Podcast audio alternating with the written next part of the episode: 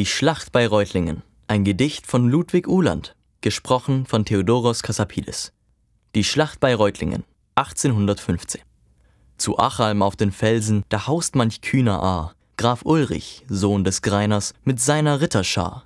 Wild rauschen ihre Flügel um Reutlingen, die Stadt, bald scheint sie zu erliegen, vom heißen Drange matt.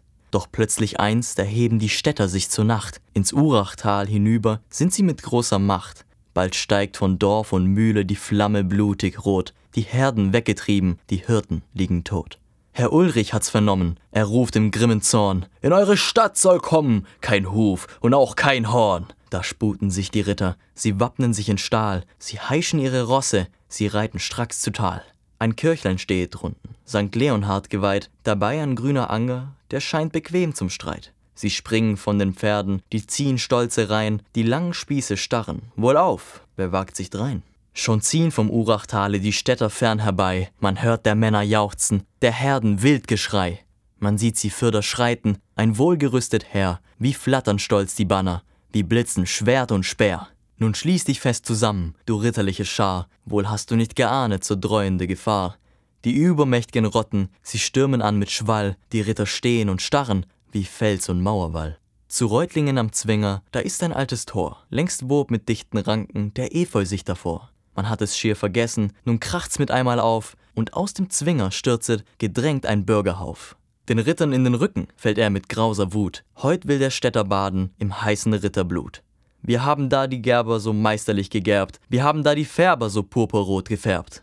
Heut nimmt man nicht gefangen, heut geht es auf den Tod, heut spritzt das Blut wie Regen, der Anger blümt sich rot. Stets drängender, umschlossen und wütender bestürmt, ist rings von Bruderleichen die Ritterschar umtürmt. Das Fähnlein ist verloren, Herr Ulrich blutet stark, die noch am Leben blieben, sind müde bis ins Mark. Da haschen sie nach Rossen und schwingen sich darauf, sie hauen durch, sie kommen zur festen Burg hinauf. Ach, Alm, stöhnt einst ein Ritter, ihn traf des Mörders Stoß. Allmächtger, wollt er rufen, man hieß davon das Schloss.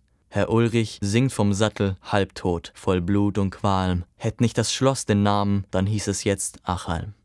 Wohl kommt am andern Morgen zu Reutlingen ans Tor manch trauervoller Knappe, der seinen Herrn verlor.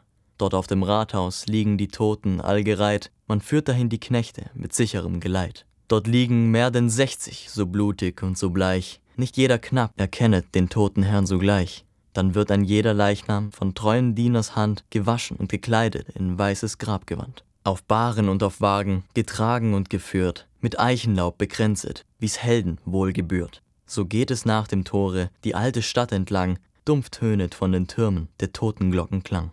Götz Weißenheim eröffnet den langen Leichenzug. Er war es, der im Streite des Grafen Banner trug. Er hat es nicht gelassen, bis er erschlagen war, drum mag er würdig führen, auch die tote Schar. Drei edle Grafen folgen, bewährt im Schildesamt, von Tübingen, von Zollern, von Schwarzenberg entstammt. O Zollern, deine Leiche umschwebt ein lichter Kranz, sahst du vielleicht noch sterbend dein Haus im künftigen Glanz? Von Sachsenheim zween Ritter, der Vater und der Sohn, die liegen still beisammen in Lilien und in Mohn. Auf ihrer Stammburg wandelt von alters her ein Geist, der längst mit Klaggebärden auf schweres Unheil weist. Einst war ein Herr von Lustenau vom Scheintod auferwacht, er kehrt im Leichentuche zu seiner Frau bei Nacht, davon man sein Geschlechte die Toten hieß zum Scherz, hier bringt man ihrer einen, den traf der Tod ins Herz. Das Lied, es folgt nicht weiter, des Jammers ist genug, will jemand alle wissen, die man von dannen trug.